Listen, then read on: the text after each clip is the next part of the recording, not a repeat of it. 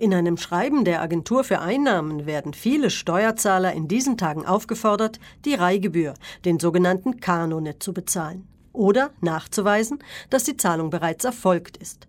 Konkret geht es um das Jahr 2016, das erste Jahr, in dem die Fernsehgebühr über die Stromrechnung gezahlt werden sollte. Sollte, denn offenbar gab es technische Probleme, weiß Gunde Bauhofer von der Verbraucherzentrale Bozen. Offensichtlich hat es bei einigen Schwierigkeiten gegeben und dieser Automatismus hat nicht funktioniert, sodass die Steuer nicht angelastet wurde und jetzt möchte die Agentur für Einnahmen die Nachzahlung dieser Steuer. Betroffen sind aber nicht alle Haushalte, sondern vor allem jene mit Stromanschlüssen mit einer Leistung über drei Kilowatt. Es betrifft vor allem jene Haushalte, wo die Leistung für den Strom höher ist, also 4,5 oder 6 Kilowatt. Betreffen kann es auch äh, Sonderfälle, wo zum Beispiel mehrere Zähler sind oder mehrere Wohnungen oder wo generell einfach nicht der Standardfall eingetreten ist. Auf dieses Problem hatten die Verbraucherschützer bereits bei der Umstellung auf die neue Abrechnungsmethode hingewiesen. Geholfen hat es offenbar wenig. Was also tun, wenn man nun Post vom Staat bekommt?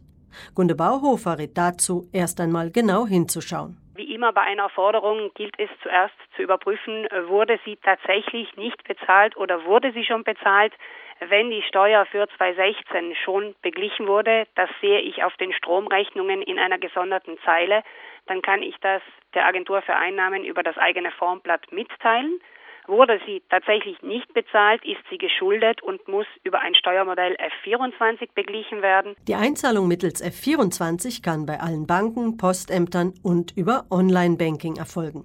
Aber auch wenn die Fernsehsteuer bereits abgezogen wurde, muss dies der Agentur für Einnahmen mittels Vordruck mitgeteilt werden. Schwierig wird es, wenn man die Stromrechnungen des Jahres 2016 nicht aufbewahrt hat. Dann hilft nur die Nachfrage beim jeweiligen Stromanbieter. Die gute Nachricht, eine Strafe oder Mahngebühr fällt nicht an.